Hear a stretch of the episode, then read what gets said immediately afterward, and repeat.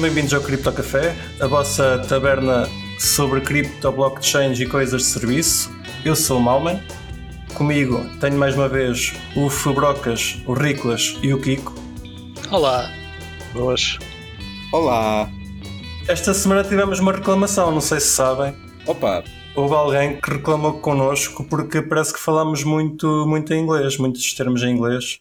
Isto é um podcast português com termos em inglês. Ah, foi? Foi, foi. Eu tenho, tenho a opinião que, não, que, que, devíamos tentar falar um bocadinho mais, mais a portuguesar, mas às vezes é complicado. Estamos, estamos a, a raciocinar e, e vem-nos a primeira coisa à cabeça que nós lemos.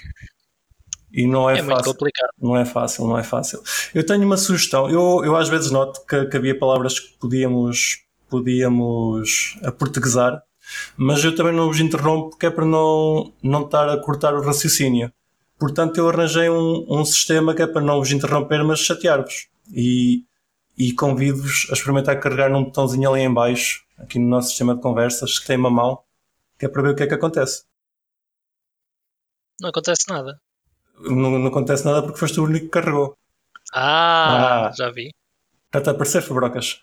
O quê? O quê? O quê? Não percebi. Não, não está a aparecer. É uma, é uma mensagem, pronto, tu és o nosso ouvinte que não está a ver o que é que está a passar.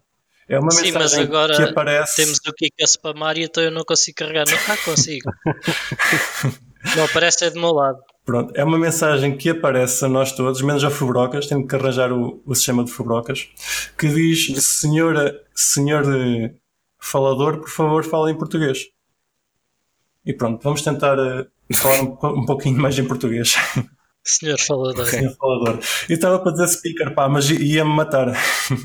Pronto, nós vamos tentar fazer um esforço para falar um bocadinho mais em português e, e, e cortar alguns, alguns termos que, que, são possíveis cortar, mas nem sempre é possível. Tá bem. Como por exemplo blockchain. Blockchain não é traduzível. Cadeia de blocos. Cadeia de blocos. Cadeia de blocos. É, é tal coisa. É, é, uma, é uma tradução Opa. que não faz. Esta, essa em específico não faz sentido. Sim, eh, se calhar uma das razões porque estamos a fazer o programa é exatamente para ajudar a difundir eh, a coisa em português, não é? Porque não há muito material e nós que seguimos, não é? O que tentamos seguir a coisa mais de perto, seguimos em inglês, não é? E, e, e sabemos termos em inglês natural, e, e, mesmo quando estamos já à conversa, às vezes é difícil traduzir na hora certas palavras. Pois, porque também não ouvimos muito, não é? Sim, pá, há muitos termos também em inglês, não é? Temos em inglês, não é? Nem se trata. É o quê? Não, coisas que não sim, são traduzíveis, mas, uh, mas existem outras. Pois sim, essa, essa é uma delas. Mas, por exemplo, a semana passada tivemos aqui a, connosco a Joana a falar de communities e crowds. Podíamos ter traduzido para comunidades e grupos. E grupos não, multidões. Já, era uma coisa mais que se talvez fosse traduzível. Pois, é, Embora um pouco awkward. Mas pronto, já é o que é. Vamos fazer os possíveis, prontos. Se se continuarmos a falar muito, inglês, muito em inglês, uh, sintam-se à vontade para, para nos, nos chamar novamente a atenção. Fazemos assim, sempre que alguém disser um termo em inglês, pagam um Satoshi. Olha. Uma carteira. Sim, em Lightning Network era uma, era uma forma. Vamos, vamos começar a usar Lightning Network neste podcast. Então, uh, vamos então adiante, seguindo isto em frente. O Fubrocas começou a dar um curso esta semana, não é verdade, Fabrocas? Senhor professor Fabrocas. Senhor professora, senhor doutora. Setora. Setora. Como está a correr a, como está a correr a Setora? Uh, pá, Setora. Epá, não, não acho que não está a correr mal, não acho que não está a correr mal. Sei que, olha, por acaso até é fixe porque sei que há uh, uma ou duas pessoas lá, da, lá do curso que têm, pá, costumam ouvir o nosso podcast, isso por acaso foi, foi uma informação interessante. Mas já ouviam antes, antes de, de conhecer? Uh, epá, não sei se. Pá, isso é uma boa pergunta, acho que não, porque eles já me deviam conhecer de antes. Eu, eu acho que pelo menos um deles eu tenho um grupo qualquer do WhatsApp, só que, que, que, fui adicionando um grupo de, de cripto, estás a ver, para falar e tal. E tal, e tal. Um gajo discutir ideias, não sei, whatever. E basicamente eu acho que ele daily deve ter apanhado o Cripto Café. Uh, mas, yeah, mas ele não está relacionado com o facto de eu ter ido para lá, ele faz parte do grupo que está, que pá, de um dos grupos lá dentro da Nova, de, ou o grupo dentro da Nova que é da que é do Crypto Club, pá, um grupo que promove criptomoedas, projetos em criptomoedas, etc. Um, pá, e, e, pronto, e basicamente já duas pessoas ouviram lá o podcast, que é fixe, achei interessante. Uh, eles dizem que gostaram, estavam a gostar bastante e gostaram muito do último episódio com a Joana, que ficou muito contente de saber. Um, aprenderam muito sobre uh, comunidades e multidões, para dizer os termos em português. Acho que aprendemos todos, pá. eu também, eu também gostei muito, pá. Gostei, pá, eu gosto sempre de falar daquilo. Acho que esse tema é um tema muito interessante e que se aplica imenso a criptomoeda. Mas pá, adiante. Um, pá, está a correr bem. O feedback 2 também só, só é o segundo dia, meu, até ao final da semana. Uh, amanhã vamos ter lá o. Um, Kevin, desculpa, o Kevin Lack, que é o, epá, um developer de Bitcoin, que está cá em Portugal. Convidei-o para ir lá amanhã também falar um bocado à tarde. E epá, já, já falámos de vários temas, tipo dinheiro, economia, pá, moeda, tem, pá, Bitcoin, obviamente parte das tecnicalidades de mining, hashing, private key, public key, seeds, etc. Pá, tudo isso como onde comprar, quais é são os perigos, como guardar, pá, tipo as cenas básicas e vamos passar amanhã para cenas mais de blockchain e não sei o quê. Mas está a correr bem, mano, desculpa, alonguei-me um bocadinho. Já, yeah, está a correr bem. Não, impecável, impecável. Ainda bem. Tem alguma pergunta que queiram fazer ao Sator? Pá, só, só, só, não, só não sei o que é Bitcoin, de resto acho que estou mais ou menos tranquilo. Ok, pronto, ainda bem que está a correr bem. Os alunos estão, estão a, a apanhar bem a matéria? Estás a conseguir passar a mensagem? Uhum. Epá, eu acho que sim, eu acho que eu estou a, a reparar que eles fazem muitas perguntas e pá, as perguntas são tipo, uh, tipo pequenas dúvidas a meio das ideias e parece-me que a lógica deles está, está a acompanhar bastante, sinceramente. Se só estão a fazer perguntas é ótimo. É sinal que estão a acompanhar. Eu também acho que sim, eu também acho que é, é, pá, é muito participativo, aquilo é tipo uma boa discussão e acho que sim. Uh, e também, como já algumas pessoas já têm bastante noções e sabem, sabe, já, já, já têm um conhecimento, um conhecimento bastante considerável uh, de criptomoedas. Um, epá, um deles, o Tiago Pratas, até tem um, tem um canal no YouTube que faz trading e não sei o quê, pá, que, é, que é muito interessante, é muito interessante pá, para quem gosta, obviamente, uh, dessa parte mais especulativa. Um, pá, o que também, também ajuda às vezes em difusão, porque uh, tu tens alguém ou outras pessoas que tentam comunicar a ideia de uma forma diferente, acaba -se sempre por ajudar, por complementar uh, algumas coisas que tu estás a dizer, pá, isso ajuda sempre. E pá, mas pá, sinceramente os alunos que estão lá também já são, um, pá, já são pessoas tipo à volta de 30 mais ou menos. Uh, se calhar uns mais novos, claro, mas pronto, mas uh, já, já são pessoas com, com experiência, estás a ver? Não é só. Uh, há miúdos também que têm tipo licenciaturas, mas há outros que já estão, sei lá, já têm doutoramentos, outros que também está um professor a acompanhar o projeto, pá, e parece-me que sim, eles, as ideias que estão a ser discutidas são muito interessantes. Ou seja, eles estão a acompanhar uh, não só o funcionamento da Bitcoin, mas também o um bocadinho dos valores que eu estou a transmitir, que eu estou a tentar transmitir que existem por trás da Bitcoin. Uh, e acho que isso também é um ponto importante. Um, e pá, então parece-me que estão a gostar, pelo menos estou a fazer muitas perguntas e está a ser muita, alguma discussão que eu acho que é bom. Uhum, ótimo. Pronto, está tá fechado. Esta semana parece que houve aqui uns problemas na pool portuguesa. Queres, queres contar, Kiko? Opa, sim, pode ser, mas uh, nada de especial. É o costume das botnets.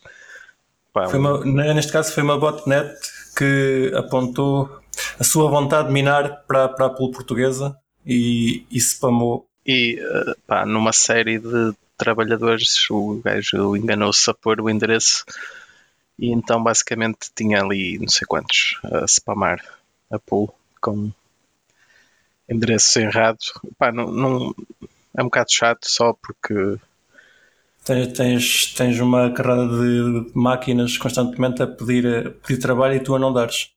Pois, e, e pronto. E como é que resolveste o problema? Pá, basicamente tive de bloquear a porta. Primeiro fiz um dump de tudo que estava lá ligado, né? Depois bloqueei okay. a porta. E depois eram boas de ligações. então tive que separar a coisa tipo por subnets e depois okay. bloquear essas subnets e depois desbloquear a porta e uh, ir desbloqueando as subnets até sobrarem só as que as, as que estavam que tinham IPs problemáticos e depois comparar, uh, ir buscar uh, ao dump que tinha feito inicialmente os IPs e pronto. Uhum. Não é difícil, mas é chato. Claro. Já agora, se calhar convém dizer, eu não tinha percebido a razão, mas a razão de disto ter sido um problema foi mesmo o endereço que, como, que a botnet estava a colocar de estar errado. Exato. Ou seja, uh, eles constantemente acontecia de eles estarem a tentar minerar e a pool estava constantemente a mandar-lhes mensagens a dizer que o endereço estava errado. Sim. Se fosse um endereço correto, o que acontecia é a pool dava-lhe um trabalho para fazer e eles só voltavam a comunicar passado algum tempo. Exato. Exato. E já não, já, não tinhas, já não tinhas tido o problema. Exato. E se fosse 1, 10, 20, 100, uh, a minar com o endereço errado não tem problema nenhum, não é? problema é quando são, sei lá, mil, dois mil, sei lá quantos é que é. É uma grande botnet. É. Bangladesh e cenas assim, não sei o que é que o gajo andou a fazer, não é? Mas foi interessante porque eu depois, quando bloqueei a porta, o gajo apareceu lá no chat da, da pool a queixar-se. O gajo da pool? O da, da o gajo da botnet, sim. a queixar-se. Tipo, porque é, que, porque é que não está a minar isto? Enfim, são, são histórias que acontecem a quem, a quem está na a área. quem tem estas na área. Sim, e no Monero mais, não é? Porque pronto, e a partir do momento em que foi minável a partir de CPU e ganhou essa vantagem, eh, a maioria das botnets estarão a minar Monero, quase certeza. Monero ou uma moeda que usa o mesmo algoritmo. Neste caso tem, tem, tem tendência a ser Monero porque dentro das que são mináveis em CPU é que é mais rentável. Sim, e com maior uh, liquidez e. Exatamente. E é privada, se calhar para um, para um operador de botnet dá, dá jeito que seja privado. Sim, aí também, óbvio, que neste caso ajuda o infrator, né? Claro. Mais um, e pronto, são aventuras. Um ok. Então uh, tinha sugerido falarmos um bocadinho de Chainlink, que tem estado aí na, na ribalta. O pessoal tem falado muito de Chainlink. Eu pessoalmente não conhecia o projeto. Fui ler o, o, white paper para ter algum conteúdo também para falar disso. Daqui de nós, quem conhecia um bocadinho melhor o projeto, mas também não muito, era o Fabrocas. Então, Sim. se calhar começamos por perguntar ao Fabrocas o que é que é o Chainlink. Ah, ora bem, o Chainlink basicamente é um, é um sistema para que os, os contratos inteligentes ou os smart contracts consigam ter pá, uma forma de acesso mais ou menos uh, seguro e descentralizado a data feeds, tipo, tipo APIs ou, ou em, em smart contracts que, que, pá, que, existam de uma forma descentralizada. Pá, uh, nós depois também tivemos a falar um bocadinho sobre isto antes da gravação e também uh, fiquei a perceber uma coisa que eu não tinha bem noção, que é a ideia deles lá está também a ligar um, estes, estes price feeds uh, uh, ou feeds de preços, pronto, basicamente um, Epá, coisas que, são, que existem fora do, do, mundo dos smart contracts. Tipo, eles, tu falaste, Malman, no exemplo dos, das temperaturas. Temperatura. Exato, eu fui aqui ver o white paper deles, realmente tem aqui uma, tem aqui uma parte a falar disso aqui na, na parte da reputation. Mas eu sou um bocadinho, eu não sei, eu como já tinha dito uma vez, eu volto se calhar a frisar, isto pode ser ignorância da minha parte, falta de conhecimento, porque pá, é uma probabilidade grande, obviamente, Uh, mas eu não, não, percebo muito bem o intuito de tentar resolver um problema que para mim ele não existe, especialmente neste mundo fora de smart contracts. Epá, se formos falar em price feeds de plataformas descentralizadas, eu até consigo entender uh, o porquê, uh, porque são produtos financeiros que existem na, na blockchain, ok, até faz sentido. Agora, de temperaturas, ok, porquê? Eu não estou a perceber muito bem qual é a ideia deles, ou qual é que seria o problema que eles resolvem porque eu já tinha referido isto, eu comecei uma, uma das empresas, uma das primeiras empresas onde trabalhei foi a Reuters na parte de análise de mercados e pá, e os feeds nunca foram um problema. E estamos a falar de, um, pá, de uma das maiores empresas uh, na altura de análise de mercados e pá, e nunca, foi, nunca foi um problema. Eu digo que era uma das maiores empresas por causa disso, uh, para referir mesmo esse ponto que eles, uma empresa tão grande às vezes podia ter tido problemas desses, não é? Presumo eu mas nunca, também não tive lá assim tanto tempo, mas nunca, nunca me lembro de ter, ter ouvido sequer falar de, nenhum problema, de nenhum, nenhuma, pá, de nada, basicamente. Aliás, até porque Estão a tentar resolver um problema que ainda não existe. Parece-me a mim, pá, lá está, eu posso estar a ser tipo cego de alguma forma na blindside por algum ponto que eu não estou claramente a ver, mas eu não entendo uh, no mundo real onde é que isso poderá ser muito útil. Uh, como eu disse, talvez em smart contracts, uh, price feeds de produtos financeiros, epá, até poderia ter alguma utilidade, mas não sei. Hum. Como é que nós, como é que nós traduzimos price feeds? como é que tu traduzes price feed? Não estou a perceber, explica-te. Não, para português. Price feeds em português. Ah, Commodore é, Express. É, preços, não sei, não sei. É... Eu explico o que são price feeds, desculpa, se calhar melhor. Não, eu vou, não, vou tentar explicar o que é que é o Chainlink na, na ótica do que eu percebi. O que eles querem fazer é providenciar oráculos Sim. descentralizados. Ou seja, um, um, exato, smart, exato, exato. um smart contract que, por exemplo, em Ethereum, eles neste momento trabalham com Ethereum, mas pelo que eu li no white paper querem trabalhar com outros blockchains Mas o que eles querem fazer é que com o smart Sim. contract em Ethereum consiga comunicar diretamente com o Chainlink e pedir-lhes, por exemplo, o preço do, do Bitcoin Euro. E da parte do Chainlink existem vários operadores que têm acesso a esses preços e retomam os valores e são pagos por isso. Esses operadores idealmente usam APIs diferentes para ir buscar, para ir buscar essa, essa informação. E, e consoante o que tiver melhor reputação, depois reputação e dar os melhores valores, isso já não sei ao certo como é que funcionam, recebe o pagamento do smart contract para, para, por ter fornecido esses dados. Mas então, se eu percebo bem, e desculpa se estou a interromper. Força. Esses dados todos dependem da veracidade dos dados providenciados pelas Exatamente. exchanges, não é? Que todos já sabemos que enfim. Opa, o ideal, e, e é, aí que, é, é isso que eles querem colmatar, mas eu como sou da opinião do Fubrocas que não sei se faz sentido, se não. não acho que fazia sentido se as exchanges tivessem um sistema que também fosse auditável para que tu pudesses, sem sombra de dúvida, confiar na data que estás Sim, a... mas, mas estás a ir buscar os dados a vários sítios diferentes. Ou seja, as exchanges têm, têm toda a estar a mentir para, para estar a. Não, mas basta que algumas com mais volume mintam, ou se todas as pequenas estiverem a mentir no volume para tentar parecer maiores, o volume total vai sempre estar esquisito. Uhum. Sim, pode, sei, é- podes ter dados, dados er, errados na mesma. Sim. Mas isso acontece com qualquer agregador de preços. Pois, mas. O que eles dizem aqui no coisa, no é que tipo, ok, ah, como agora há uma financial stake, tipo, porque eles vão, pá, eles supostamente têm de fazer stake do, do token, não é? Do link. Uh, há um incentivo financeiro para que não exista um mau comportamento, epá, mas uh, não, não me está a parecer que realmente isso resolve o problema, porque uma pessoa que não respeita um Oracle uh, uma vez, não há, para não me parece que seja a stake que vai impedir de fazer isso, ou que o ganho de, de, de pá, dar o preço errado não seja maior, ou seja, será que é isso resolve? Pá, talvez, não sei, não, não, não sei se também ajuda muito. Ainda, ainda existe outro problema que eles falam no, no white paper e que está bem visto, e eles arranjam uma solução. Mas pronto, primeiro deixa-me explicar o problema, que é hum, o civil attack, que é tu teres vários operadores de, a, dar, a, dar, a, dar os dados, a, a, consultar os oráculos e pertencerem todos à mesma pessoa e irem buscar os dados todos ao mesmo sítio. E isso não há forma criptográfica de tu evitares. Ou seja, imagina, tu tens 20 operadores, eu peço-te a temperatura ali do Alentejo e na realidade é o mesmo operador que vai buscar os dados ao mesmo sítio e todos os 20 retornam o mesmo valor. Uhum.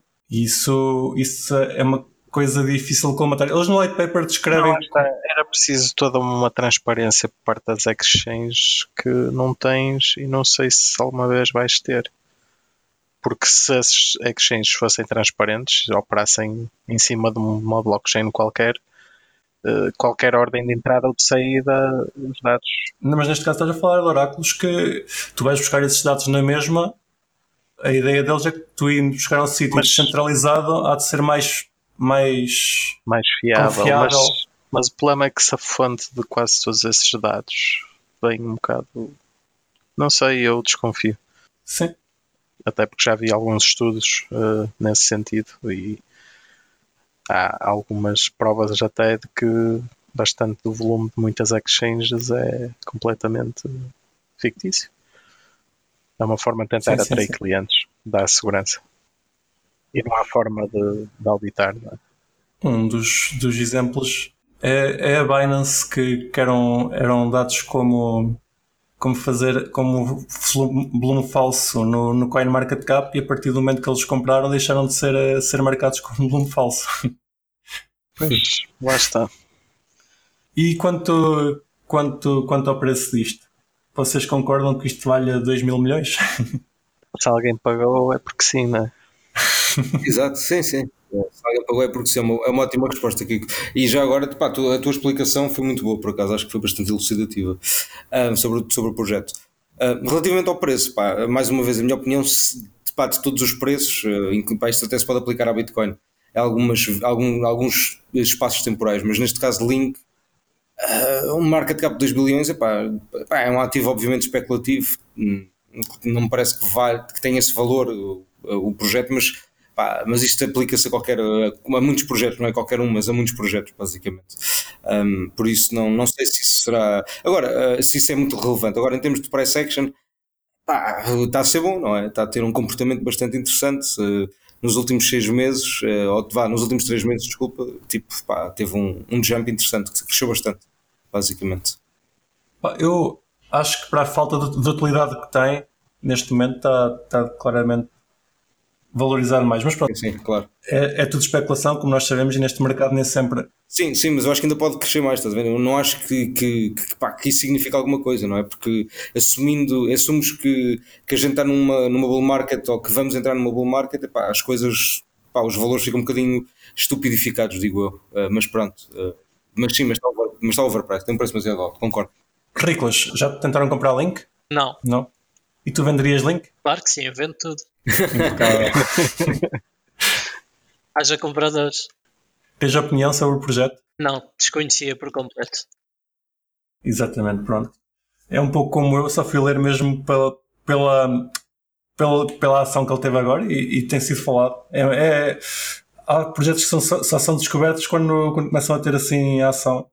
Teria, teria, que ler uh, o que é que eles estão realmente a fazer, porque, enfim, o problema dos oráculos já é antigo e é, não há nenhuma solução minimamente decente a se utilizar oráculos fidedignos, por isso. Uhum. Uh, talvez fosse esta uma delas, não sei, desconheço. Já que falaste nisso, qual é que foi a coisa mais, assim, a, a coin mais estranha que já te pediram para comprar? Deixa-me deixa ir ver o meu, a minha listagem. Criptoscudos, já te compraram? não. não, não, não. Pá, eu falo sempre do criptoscudo, cara. Pá, eu diria que nunca houve assim nada extremamente estranho, Sim, sinceramente. Nenhuma que tu nem soubesses o que é que era aquilo. Exato, não, nunca houve assim nada. Okay uh, completamente fora do, do normal. Mas eu respondo já assim é menos conhecido ou menos interessante. É pá, já tive malta a querer Cardano, já tive malta a querer uh, Stellar e Litecoin. O Litecoin é, é mais ou menos normal. Pois, epá, sim, lá sim, está, sim. e mesmo sim, Cardano, estão todos Zeller, no top, faz, faz, algum sentido que haja pessoas. Estão todas no top 20, uhum. não, não é nada extremamente. E para comprar shitcoins, vamos lá, vamos lá ver, as pessoas não querem dar a cara, não iam ter contigo para comprar, para comprar shitcoins. Opa, enfim, não, sabes que por, por exemplo, o Stellar, houve imensa gente que me vendeu na altura em que em que houve umas promoções da blockchain.info. Eles estavam a oferecer Stellar a quem se registrasse. Ah, peraí, Stellar é o Lumens, não é? É, exatamente. É Foi adicionado ao, coin, ao Revolut, by the way, hoje. Foi quê? Adicionado ao Revolut. Mas Boa. é CDFs, é tipo, é um, um derivado, mas sim. Portanto, é, coisas assim do género, diria nada de muito. E o pessoal já que teve aquilo lá Nada de muito exótico. Há que despachar. Yeah, eu, eu também, eu também isso, ganhei alguns, ganhei alguns no Keybase. O Keybase também tiveram a fazer um giveaway. E mesmo no Kraken. É isso. O Kraken também. Quando a malta tinha airdrops de XLM, de vez em quando aparecia, apareciam a vender. Hum. A gente compra, tudo claro. bem, sem problema. É tudo uma questão de valores. Exato. Ok. Uh, Chainlink acho que está fechado, até porque nós não temos muito conhecimento para falar muito mais. Não temos conhecimento para falar muito é. mais, assim é que é calhar, já agora nesse tópico, também abordávamos outro comentário que recebemos, não é? Em que, enfim, na, há duas semanas atrás não falámos em algumas moedas uh, que poderiam ser consideradas stablecoins. E uh, é normal, não é? Porque existem muitas moedas que têm a mesma função e uh, em stablecoins então nem se fala existem algumas destas stablecoins, ou se não mais. É normal que a gente não fale numa ou outra, seja, às vezes nem é por desconhecimento, é simplesmente por não ser eh, das mais interessantes. Sim, ou por, por algum tipo de preferência até. Às vezes acho que falamos mais das, das que apareceram primeiro, não é? é como para muita gente criptomoedas é Bitcoin, não é? É tudo Bitcoin. para mim. Ou mesmo só porque não calha. Daqui estamos fechados. Esta semana tivemos uma entrevista com o Brian Armstrong, o CEO e fundador da, da Coinbase. Ele foi ao podcast do Peter qualquer coisa, que também agora esquecer o nome, que é o... Peter McCormack. Exatamente. What Bitcoin Did. Exatamente. Sou ouvinte assim. O que é que achaste da entrevista? Olha, eu gostei bastante, porque revejo muitos dos problemas que a Coinbase teve uh, naqueles que eu estou a ter ou que tenho vindo a ter uh, no, na minha empresa. O nosso negócio é praticamente o mesmo e uh, é interessante ver como é que como é que tudo começou do lado deles e, uh, e ver como é que se têm vindo a adaptar e uh, é bom saber que não, são, não somos só nós que temos fogos todos os dias a apagar. Uhum. Enfim, é um mercado bastante complicado e trabalhar neste tipo de mercado é, é desafiante e, e tem as suas, tem as suas dificuldades. Claro. Ele, ele falou uma coisa, uma, coisa, uma coisa que eu achei engraçada, que é o facto dele, ele como pessoa, na, como CEO da, da Coinbase, estar no meio de dois mundos. Ele eh, falou numa, numa história que foi uma, uma altura em que ele teve que ir a uma reunião do banco, dos bancos com quem ele queria, queria criar parcerias, em que foi de fato e gravata, e que nessa reunião, na parte do banco, disseram que ele era o maluco das criptomoedas. E ele nesse mesmo dia levou o mesmo fato e gravata. Uma, um encontro de, de Bitcoin e da parte do, do, encontro de Bitcoin disseram que ele era, era o capitalista da parte, da parte bancária e encontra-se no meio, no meio dos fogos. Sim, acontece muito isso. Uhum. Tens alguma coisa que queiras destacar da, da entrevista dele? É sim, há várias coisas a destacar. Eu acho que desde já destacar mesmo o início da empresa e a, e a forma como cresceu. Uh, aquilo foi ele sozinho que criou a ideia e uh, recebeu um, um, cheque de 150 mil dólares de um investidor, que é um valor um pouco ridículo, uh, não dá para quase nada, para criar uma, uma empresa nos Estados Unidos nesta área que necessita, já necessitava na altura de, de licenças bancárias, etc. Ou licenças financeiras, bem dizer. Uh, enfim. Torna-se muito curto. Muito respeito, muito respeito, porque exigiu muito trabalho da, da parte dele para conseguir uh, aquilo que tem hoje. Uhum. Ele falou do, do S2X, que foi na altura em que a Coinbase apelou, apelou, quer dizer, suportou a ideia de termos um, um Bitcoin com Segwit e com 2 megabytes de, de bloco, que, que foi rejeitado pela comunidade. E pelo que ele disse, a ideia dele era, era simplesmente resolver o problema da comunidade e dar a, aos dois lados da barricada da guerra que existia o que eles queriam e acabou por, eh, por Era tentar agradecer a toda a gente e acabou por ficar mal visto. Acabou por ficar mal visto, exatamente. Também achei essa parte interessante. Sim.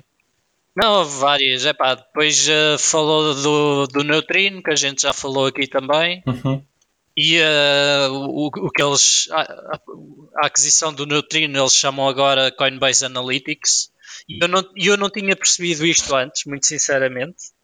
Só percebi nesta entrevista o, que eles estão a oferecer é realmente, quer dizer, a gente já, até já tinha falado nisto uh, há dois episódios atrás, uh, que o que eles estão a oferecer uh, são serviços de chain analysis. Basicamente, eles não contratam e fazem o trabalho in-house. E é isso que, que eles vendem, e daí eles fazerem o foco de mostrar à comunidade que ou pelo menos dizer à comunidade que não estão a ser usados uh, os dados pessoais dos clientes nas análises do, do Neutrino, que são os, os serviços, ou do, do Coinbase Analytics, uh, que são os, os, tais serviços que estão uh, disponíveis para o, IRS e outras, uh, entidades públicas. Sim, mas é, funciona como se fosse uma, uma sucursal sim, sim, sim. Aí, é como uma entidade, é uma entidade não é independente, mas é enfim, é, é um projeto da, da Coinbase, que Coin, é uma ferramenta que a Coinbase utiliza e que está a vender às, às entidades governa, governativas. Uh, e acho que tem toda a legitimidade para isso. Claro, claro. Tanto, tanto a Coinbase como outra qualquer. É isso. A questão, a questão de se eles usam, usam os dados dos clientes ou não, é, nós não, não podemos confiar na palavra dele ou não. Também é, é por aí. Não tens Tem as como... questões de compliance, não é? Uh, há de haver uh, certo. leis que têm que cumprir. Isso, se, se eles tivessem a infringir isso quando fossem auditados por causa de, da política de privacidade, eh, eram atrocidades. Claro. E ele também focou isso que houve várias coisas que ele focou que eram interessantes, por exemplo, em termos de auditorias. Ele diz que faz umas três auditorias por ano. Uh, e Chain Analysis, se ele não falou? Não, basicamente o que ele disse foi eles são concorrentes da Chain Analysis. Com a tal ok. Com essa com empresa tal... da Coinbase Analytics, yeah. eles são concorrentes à Chain Analysis. É o que acontece ali. Eles não utilizam. Ok. Pronto. Ou já utilizaram, ou acho eu, não, não tenho a certeza. Eu acho que já utilizaram e depois compraram o Neutrino para desenvolver a própria, a própria solução in-house. Sim. Então estão, uh, a a investir numa área que, que tem procura, pelos vistos. Qualquer, qualquer exchange é obrigado a usar isso se quiser transacionar com, com moedas. E talvez cruzem dados. Talvez cruzem dados, como assim? Uns com os outros. Ou seja, são concorrentes, mas se calhar também têm algum interesse em. Uh... Uh, olha que não. Pelo menos okay. não, não muito. Eles têm bases de dados bastante distintas e, aliás, tentam fazer disso um ponto de venda do, do produto. Já analisei okay. algumas soluções desse, desse género e, uh, e uh, é o que acontece na, na indústria. Eles basicamente tentam parcerias com diferentes uh, entidades judiciais e enfim para tentarem obter uh, registros diferentes da, da concorrência.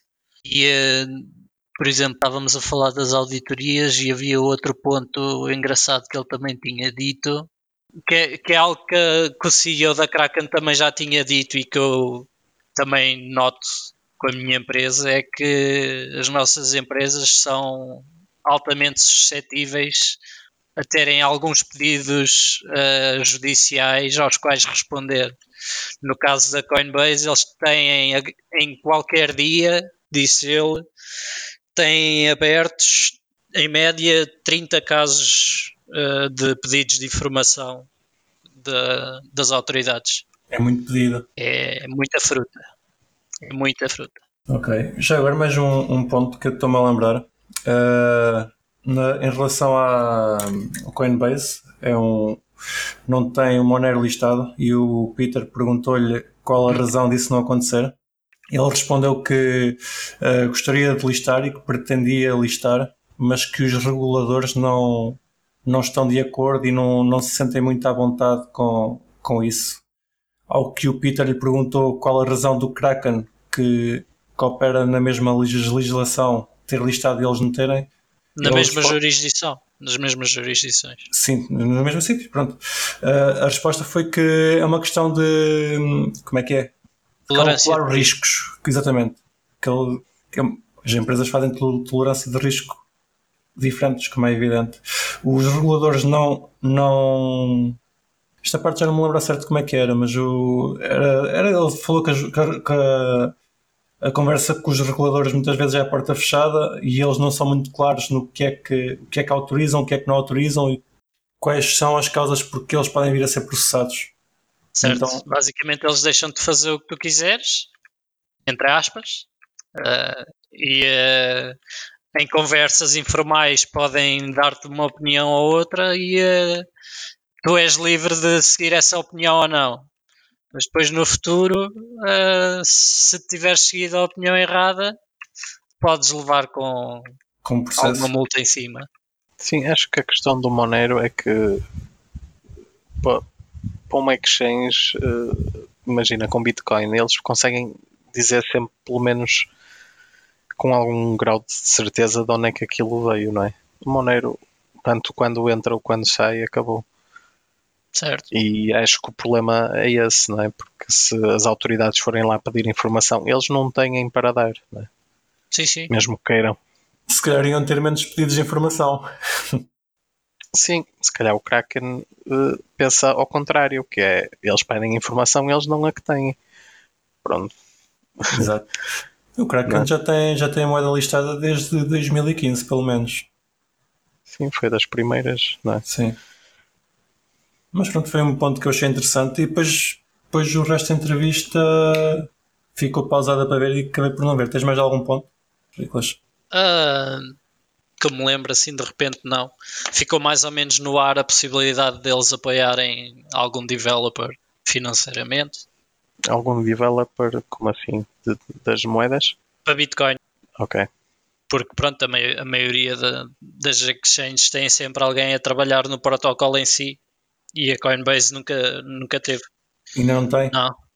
E, uh, enfim, basicamente, e ele estava ele a tentar justificar-se a dizer, ah, é pá, nós contratamos alguém e temos sempre trabalho para dar às pessoas dentro da empresa, depois estar a focar uh, trabalho fora. Não é uma prioridade. Não é algo que, não, exatamente, não é prioritário. Uh, e depois o Peter sugeriu, e bem, ok, mas não precisa de ser dentro da empresa, podem simplesmente patrocinar um developer qualquer que já exista uh, no, num protocolo e, e ficam com o nome associado. Pronto. Exatamente. Isso é uma, coisa, é uma coisa que costuma acontecer nesta área. Empresas que estão na área que querem, querem ajudar o protocolo a desenvolver, porque dependem dele, contratam pessoas independentes para, para trabalhar com patrocínio deles em, em projetos abertos, tanto nesta área como, como no Linux, por exemplo, Sim. em projetos open source. Vamos deixar uh, o link para a entrevista nos comentários. Se, se quiserem ver, sintam-se à vontade que a entrevista está interessante. Esta semana saiu uma notícia de que os bancos nos Estados Unidos iriam poder uh, começar a, a fazer custeia de Bitcoin, que é uma coisa bastante interessante. Ou seja, vamos Vamos, eles, os, os, nos Estados Unidos, cá ainda não, mas vão poder começar a ter depósitos em, em criptomoedas, nem é Bitcoin, é em criptomoedas no geral. O que é mais um passo em direção à adoção. Não percebi se é bem depósitos ou se é uh, tipo. Só custódia. Sim, custódia. É, é como ter lá um, um safe deposit box, não é? Tipo em que deposita joias ou outra coisa qualquer. Não é? Uh, fica como o guardião, não é? Mas uh, será que é só não isso? tem propriamente. É mais ou menos. Uh, é isso, mas depois podem ter associados uh, serviços que utilizem essas moedas. Ok, tipo wallets então. Sim. Ok. Serviço nice. de custódia, basicamente, o que quer dizer é que estás a entregar as tuas chaves privadas a, a outros. Podes fazer um depósito, por exemplo, de Bitcoin no banco. Exato. Podes depositar Ok. Bitcoin no banco e o banco guarda as Bitcoins por ti e permite-te levantar quando tu quiseres. Pronto. Ou por, ou, por exemplo, transferir para outro banco. Para outra sucursal. qualquer. Exatamente. Isto vai, vai alargar o. Aliás, isto vai alargar, não. Isto para já é só, é só uma notícia de que passa a ser possível. Mas os bancos começando efetivamente a aceitar a cripto, e acredito que comecem primeiro pelo Bitcoin, como é normal, ah, vai possibilitar uma, uma enchente de gente que vai poder ter uma carteira associada a um banco. Sim, com a segurança de que não tem que guardar a chave privada, não é? Sim. De forma segura. Ou seja, alguma- acaba por ser o tudo o que o Bitcoin não é, que é no- não és dono das tuas chaves, estás a confiar nos bancos, É como estar numa exchange. exatamente, é como está numa exchange. A diferença que eu acho aqui é que os bancos adotando isto vai possibilitar que passe a haver transações de banco para banco sem, sem irem para a chain. E além disso, outro, outros serviços como, como pagamentos em Bitcoin Sem sem. irem para a chain. Sim. Achas que não? Hum, Ou seja, usar, os- usar, usar os serviços normais de um banco, mas com, com cripto. usarem os serviços normais de um banco. Por exemplo, transferência de uma conta para outra? Acho que acho que não. Achas acho que que, não? ainda não. Acho que ainda é cedo para isso. Por enquanto vai ser mesmo só custódia e eh, talvez te permitam. eu acho que o que vai permitir a curto prazo eh, pode ser transferências de cripto entre clientes do mesmo banco, banco, por yeah. exemplo, ou entre clientes de bancos que enfim que, que reconheçam legitimidade entre si, sei lá, uma coisa assim do género. Uh, diria que no curto prazo será esse tipo de serviços. Agora, eventualmente, como é óbvio, há de se expandir para, para se tornarem mais. uh, enfim, todo o sistema mais líquido. Sim.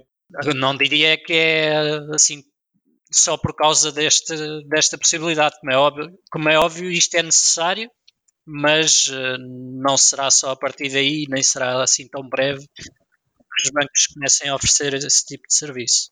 Na, na notícia dizia quando é que isso arrancava lá? Ah, Basicamente é, já arrancou. É, Ah, ok. aquilo, aquilo foi simplesmente uma carta da OCC, que é, não me lembro agora da tradução, mas é, é o controlador do dinheiro dos Estados Unidos, que esclareceu o pedido, fez um es- esclarecimento a um banco que esse banco poderia oferecer ah, o serviço de depósito de criptomoedas aos seus clientes. E ao fazer isso serve para todos. Basicamente é como as nossas informações ah, vinculativas nas finanças ou, ou em é? decretos de lei, exatamente. E eh, também é de, é de notar que esse tipo de esse tipo de serviço onde surgiu primeiro até foi na Alemanha. Eh, a Alemanha já há dois anos que permite eh, os depósitos em, eh, de cripto em, em instituições bancárias. Pois parece-me que aqueles países que têm uma pegada regulatória maior são aqueles que depois também ficam uma, de certa forma fica-lhes mais difícil de certa forma depois conseguir recusar este tipo de serviços também, não é? Porque se, não é? Tenho ideia que a Alemanha é dos países que, que regula mais as cripto cá na Europa. Ou estou a Sim. dizer uma asneira, não? Não, não estás a dizer nenhuma é- asneira, tem a sua própria licença desde Pois. 2015. Pois, e nos Estados Unidos, se calhar, também se está a passar um bocado mesmo, ou seja, isso depois também permite que quem queira legitimamente eh, abrir Fazer negócios, negócios. fazer negócios, depois também lhes fica difícil recusar, não é? Porque Ah, eu acho é que facilita o e eh, lá, não é? traz clareza, traz clareza o que é que as Exato. pessoas têm que fazer para providenciarem o seu serviço. Exato. Que é Pois é, é por aí que te- tens, tens clareza do que é que podes fazer ou não podes fazer. Cá, cá em. Portugal temos a ideia que Portugal é um país amigo do cripto e que e, e a bem ver não há nada que, que diga que é proibido fazer seja o que for com cripto. Não existe qualquer tipo de regulação. Mas as, Certo. as instituições, por não haver uma clareza na lei, ficam sempre de pé atrás. Sim. E eu lembro-me de uma pessoa. Portugal há, há uns anos estava, esteve mesmo Uh, esteve mesmo conhecido pela comunidade como um país amigo da cripto. Não se pagava impostos e já não sei mais o quê. Mas eu. Era eh, mais por aí. era mais por aí, Ah, e tal, não se paga impostos no, no trading individual. Exato. E Enfim. Sim, no- nos ganhos, não é? No fundo. só nos Sim, ganhos. desculpa. Nos ganhos individuais de, de um. E acho que se mantém. Sim, mantém-se. Houve uma pessoa que, por, por Portugal ser conhecido dessa forma, veio para cá trabalhar e, e trouxe o seu negócio ligado à área e acabou por ver os seus fundos congelados durante algum tempo porque o banco não achou aquilo muito, tudo muito esquisito. Pois, porque eles, na dúvida, bloqueiam primeiro e depois vai-se ver o que é que se está a passar. Não é? Pois. Jogam sempre à defensiva, essas coisas. Tem de ser, não é? É um pouco assim. Quando se desconhece. Sim, já tive o, um gestor de conta a dizer-me que isto das criptomoedas não era lá muito legal. Não lhe disseste que também não era lá muito ilegal. Eu Disse-lhe disse exatamente, disse exatamente isso. À partida, se Acho não está é- na lei, não quer dizer que seja ilegal. É ao contrário, não está na lei, é, é legal até ser ilegal. É isso, eles é que têm que pro- provar que, que estás a fazer alguma coisa de errado. Não é? Sim, mas basicamente é o que tu assim. disseste. Há, há algumas instituições que simplesmente por ser negócio de cripto, viram o nariz porque, enfim, não, não se sentem confortáveis em, em receber esse tipo de negócios nas instituições deles. Uhum. Fubrocas, ainda estás aí? Estou, estou, estou a ouvir, estou a ouvir a Ah, conversa, estou a gostar. Pois. ok, ok. Temos hoje um ouvinte chamado Fubrocas. Já tiveste algum problema com, com alguma instituição desse género em Portugal? Uh, epá, não, mas eu acho que sou nesse ponto sou um péssimo exemplo para falar porque, uh, tipo, eu, eu trabalho em empresas quase sempre fora de Portugal. Uh, ou seja, tipo, pá, tenho cá uma conta bancária realmente, mas não. E pá, e o meu negócio também nunca teve problemas nenhums porque nu- nunca teve assim muita relevância em termos de faturação. Ou seja, também nunca, pá, nunca tive problemas nenhum com nenhum banco cá em Portugal. Sim, se- po- podes ter um negócio de cripto, se ele não tiver muito volume, não, não te dizem nada. Pois, Estás à vontade. Exato. Sim, sim, exatamente. Sim, pá, sim, exato. Pá, a minha empresa apareceu nas notícias, mas foi um bocado, pá, sei lá, não sei, não foi um bocado, pá, porque era a altura das ICOs, talvez. eh, não foi, tipo, em termos de volume, pá, em termos de faturação era um bocado irrelevante, não era tipo, não era relevante para, um- para uma entidade financeira esse tipo, ou sequer olhar.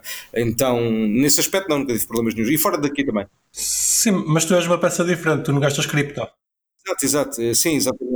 Exatamente, isso é verdade. Pá, porque sim, porque se. É guardar até valer um milhão. Exato, exato, um bocado por aí, ou seja, eh, não, não, como eu não vendo, eh, tipo, não, é diferente e também, não, para além de não vender, eu não, não tenho um negócio, tipo, imagina, eh, co- como o Riglas, não é? Que obviamente aquilo é, um- é uma empresa normal. Agora, eu mesmo a nível pessoal não- também não vendo, mas pronto, e também não tenho um negócio que faça isso, por isso sim, percebo que não sou muito afetado por isso e pá, eu não tive nenhum problema, sinceramente. A nível pessoal, correu sempre tudo tranquilo. E tu, Riclas? Já tiveste algum problema com, com alguma instituição financeira? Já tive alguns. Ah, normalmente relacionados com o volume de negócios ou com a natureza do negócio. Ah, enfim, há- já, já tive infelizmente que encerrar contas em, em alguns bancos ah, porque realmente não nossa atividade não se, não se enquadrava naquilo que o banco considerava uma atividade normal. Acontece e, eh, enfim, compreendo o lado deles, mas eh, fazemos por, eh, por melhorar e por resolver essa situação. E gostamos de pensar que neste, aliás, neste momento temos uma situação bancária bastante estável e com boas relações, portanto, esperemos que assim continue e eh, é nesse sentido que, que estamos a trabalhar. Uhum. Neste caso, os bancos é que foram os vossos reguladores. Ah, sim, sim, pode-se dizer que sim, porque é isso, basicamente. Também já deves ter outro cuidado com a aquisição nos clientes. É vá, pois, ah, sim. Temos cuidado, muito mais cuidado em quem é que são os nossos clientes, em demonstrar a nossa atividade aos bancos e demonstrar que realmente não estamos a fazer nada de anormal. E, eh, enfim, temos eh, outros cuidados que se calhar aqui há, há três ou quatro anos quando eu comecei, ou há dois anos quando abri a empresa pela primeira vez, eh, se calhar não tinha nessa altura e algumas aprendizagens pelo caminho levaram a, a perceber que os bancos até tinham razão em muito- muitas das vezes quando nos, quando nos diziam que alguma coisa não tinha corrido bem. Já estás a ir para lá dos bancos. Opa, eu estou sempre do lado dos bancos. Quero é trabalhar com eles. Claro. Eles têm que trabalhar com a gente. Se não formos nós a fazer por isso, não vão ser eles sozinhos. Isso é verdade também. Epá, mas eu, eu isso se calhar sou contrário, eu posso só interromper, desculpa lá. Eu acho que por acaso, não é nós não temos de fazer nada para trabalhar com eles, isso nesse aspecto eu estou 100% de acordo contigo. Mas acho que eles eventualmente vão querer muito trabalhar connosco, porque uh, pá, se nós assumirmos que, sei lá, que o preço da Bitcoin aumenta, ou que é isso que faz trazer muitas pessoas para cripto, pá, se formos a algum mercado de relevância, pode ser que seja também por essa. Por, esse, por essa entrada de muitas pessoas, há muitas pessoas quererem, ou seja, pode, podemos ser um negócio muito atrativo para os bancos também. Uh, por isso, se calhar, eles até vão querer trabalhar connosco. Sim. Pá, essa, mas concordo contigo, mas concordo contigo que nós, especialmente na tua área, mais especificamente, é para claro que a atitude não pode ser, não pode ser a do, de uma pessoa que. de um Bitcoiner normal, basicamente. Então, eu percebo perfeitamente.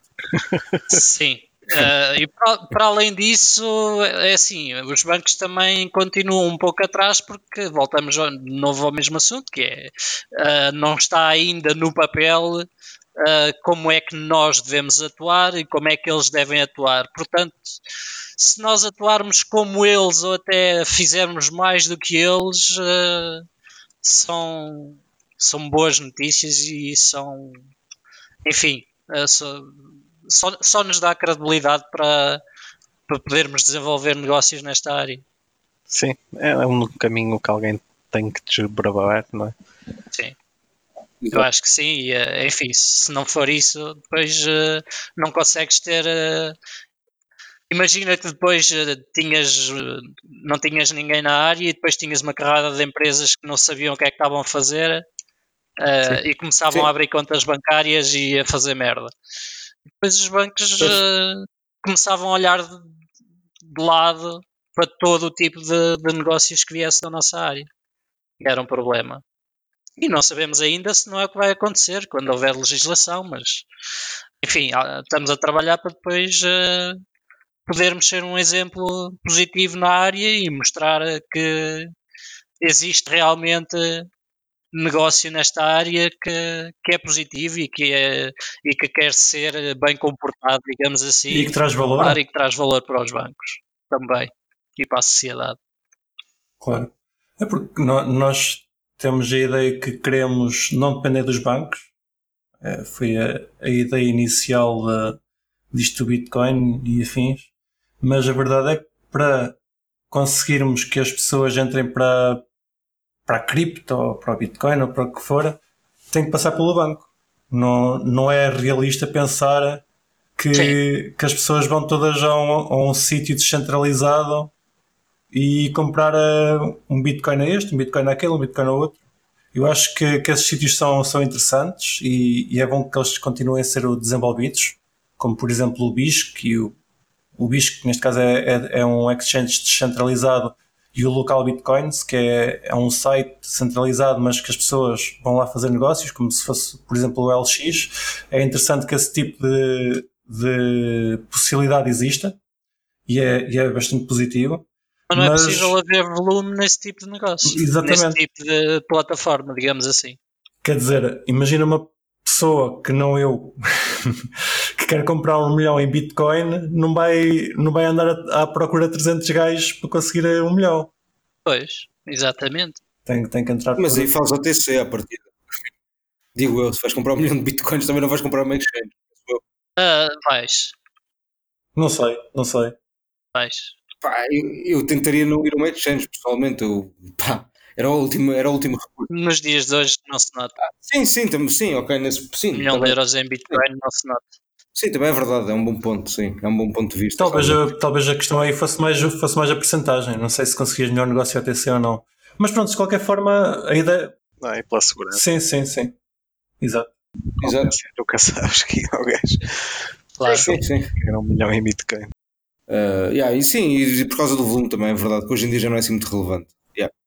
Ah, já absorve, já absorve na mas, pá, mas eu gosto de fazer, um bocadinho de diabo, não é que, epá, não é, não é tipo nada contra bancos, eu percebo obviamente qual é o papel deles, mas pá, sei lá, de alguma forma a Bitcoin também há de disruptar, pá, disruptar o serviço que eles nos prestam às pessoas, não é? Obviamente, se calhar não amanhã, mas uh, no longo prazo, pá, também de ignorar esse ponto também não é, acho que não seja bom, ou seja, nós temos de, de assumir que os bancos também os bancos continuam a fazer sentido. Exato, aquilo que faz é com que os bancos se especializem e que mudem o seu leque de serviços, basicamente. Sim, mas ok, mas deixa-me fazer uma pergunta.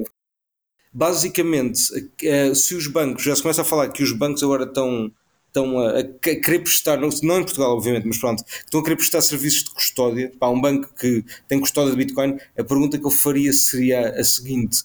Um, obviamente que é para as pessoas que estão dentro do, do mercado de criptomoedas hoje em dia, mas também é quem nos ouve a partir deve estar de alguma forma dentro do mercado.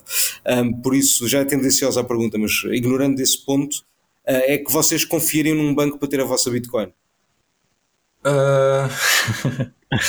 Opa, eu acredito. Muito legítimo. Sim, sim, claro. Sim, eu, sim, sim. É o seguinte: se uh, a ideia for ter lá o Bitcoin só por ter, é claro que eu, que eu considero que ele está mais seguro comigo. E, e, pode haver certos casos em que não esteja, em que faz, faz sentido ter lá o Bitcoin só por uma questão de segurança. Porque também, a partir de teres o Bitcoin contigo, és responsável e nem toda a gente é, é responsável por isso. Mas eu acredito que um banco, ao querer fazer custódia de Bitcoin, uh, vai-te querer dar uma vai, vai querer emprestá-lo e vai-te querer dar uma porcentagem anual para, para o ter. Vai começar a fazer alguma operação com eles. Certo, certo. Eu, eu, não vou dizer que isso é bom Exatamente. Porque... Não, não, eu, eu, não vou acreditar que eles vão guardar o Bitcoin debaixo da cama. Óbvio, não é? Óbvio.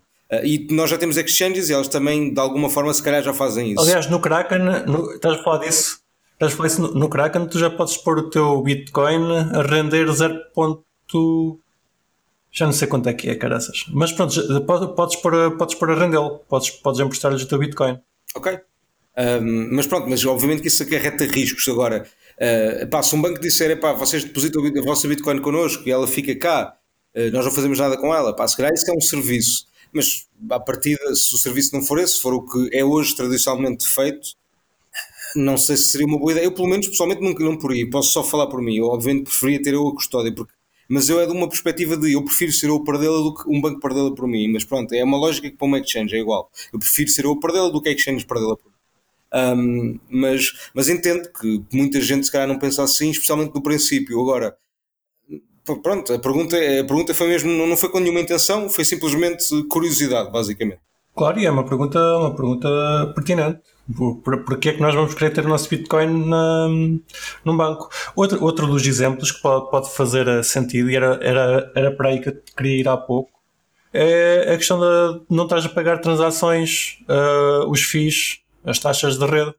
Se tiveres um banco que te, que te conecta uh, um, uma, à rede deles, que já é bastante vasta e, e está dispersa por todo o lado, e que te permita transferir um Bitcoin a um custo muito inferior ao que tu transferirias na rede, se calhar faz-te sentido teres lá um pedaço só para fazer pagamentos. Sim, sim, sim, sim. Acredito que eles, que, que eles tiram dar serviços, não, sei, não vai ser só depositar para, para, para manter seguro, porque se for só para isso, se for só para isso, eles não, não vão conseguir. Uh, no início será só para isso, mas uh, eventualmente será mais serviços, como é óbvio. Mas, uh, enfim, eu acho que já contei aqui esta história que uh, uma vez uh, estive a falar com um empregado bancário e o, o, colega dele perguntou-me, então, mas o seu negócio serve para quê se eu posso ter uma, uma Bitcoin numa exchange? E eu, epá, você pode ter no exchange se você não quiser ter o controle das moedas e a segurança das moedas nas suas mãos. Basicamente é para isso que serve. Sim. É para poder ter numa carteira sua as suas próprias moedas. Mas como tu podes ver, eh, mesmo sabendo da existência do Bitcoin, eh, há muita gente que eh, acha que ter numa exchange que é o suficiente e que, enfim, nem está a par de que aquilo pode ser movido de pessoa para pessoa. Certo. Certo, certo. Aliás, eu a primeira, primeira vez que tirei dinheiro de uma exchange senti a responsabilidade de ok, se agora correr mal a culpa é minha, não tenho ninguém quem reclamar. E acredito que muitas das pessoas vão preferir ter num banco e não ter essa responsabilidade.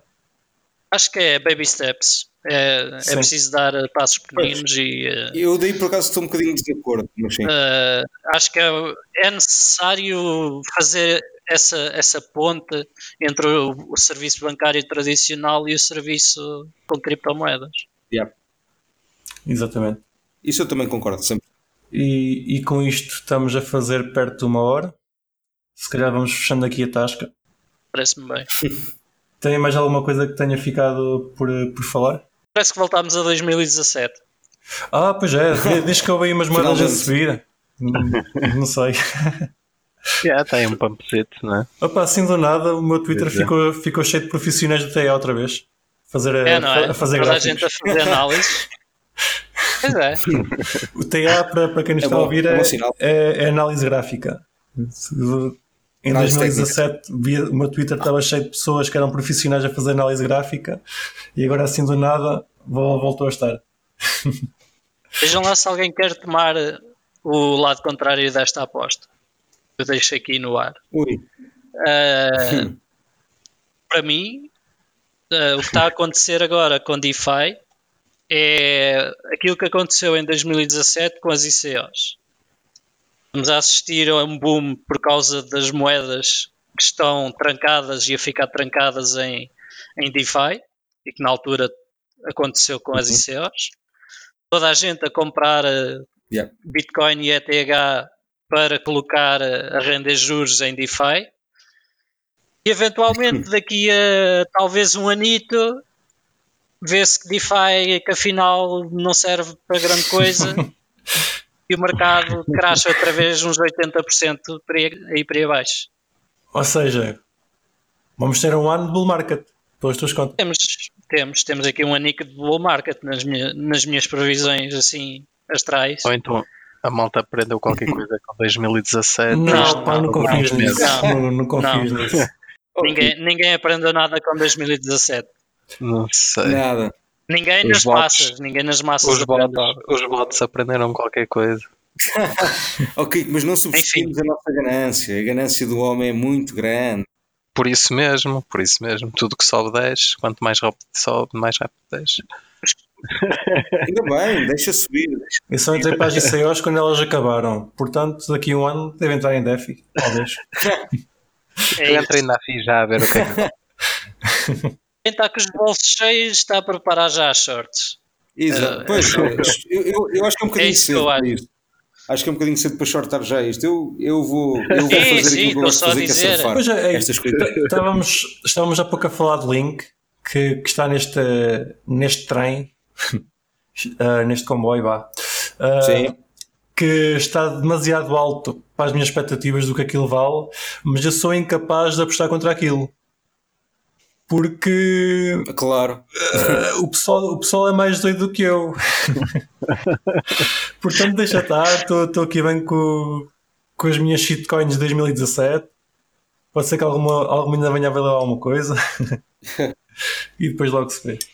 Claro. Pois. Esta, mas, mas vende, vende maltoças, porque aquela oportunidade não vai aparecer duas vezes. uh, se alguém quiser então a, a levar com a aposta do Riclas, podem nos contactar no nosso Telegram, que ele não está lá, mas vê. Qual é que é a aposta já agora? É pá, a minha aposta é que temos aí um anito de bull market seja, e depois. É, é, só, é só teimar, não, não apostas nada, é só uma, uma teima. Ah, não, se quiserem eu aposto meio de kit nisso. Bora ah, lá. Pronto. Então vá, contactem o Riclas.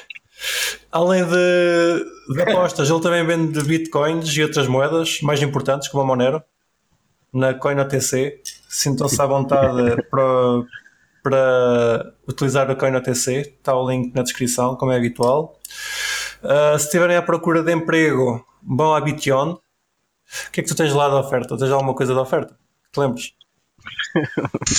Uh, tenho, tenho, exato, tenho alguma coisa de oferta. Tenho, tenho maçãs, tenho outras coisas. Não, estou a brincar. Tenho jobs de, trabalhos da Microsoft, mais Pronto. especificamente. Se quiserem trabalhar para a Microsoft, inscrevam-se na Bition e vão ganhar uns milhões para a Microsoft. e comprem depois Bitcoin com esses milhões na, na taxa do rico. Usem a pool.xmr.pt que já não está a sofrer ataque de DOS com o Kiko tratou disso, no instante. Ainda está, mas, mas os gajos estão bloqueados, por isso está-se bem. Não digas isso. uh, Sigam-nos no Twitter, entrem no nosso Telegram, ouçam-nos em qualquer podcatcher, Spotify, YouTube Library e voltamos a falar para a semana. Até para a semana, pessoal. Um grande abraço. Abraços, pessoal.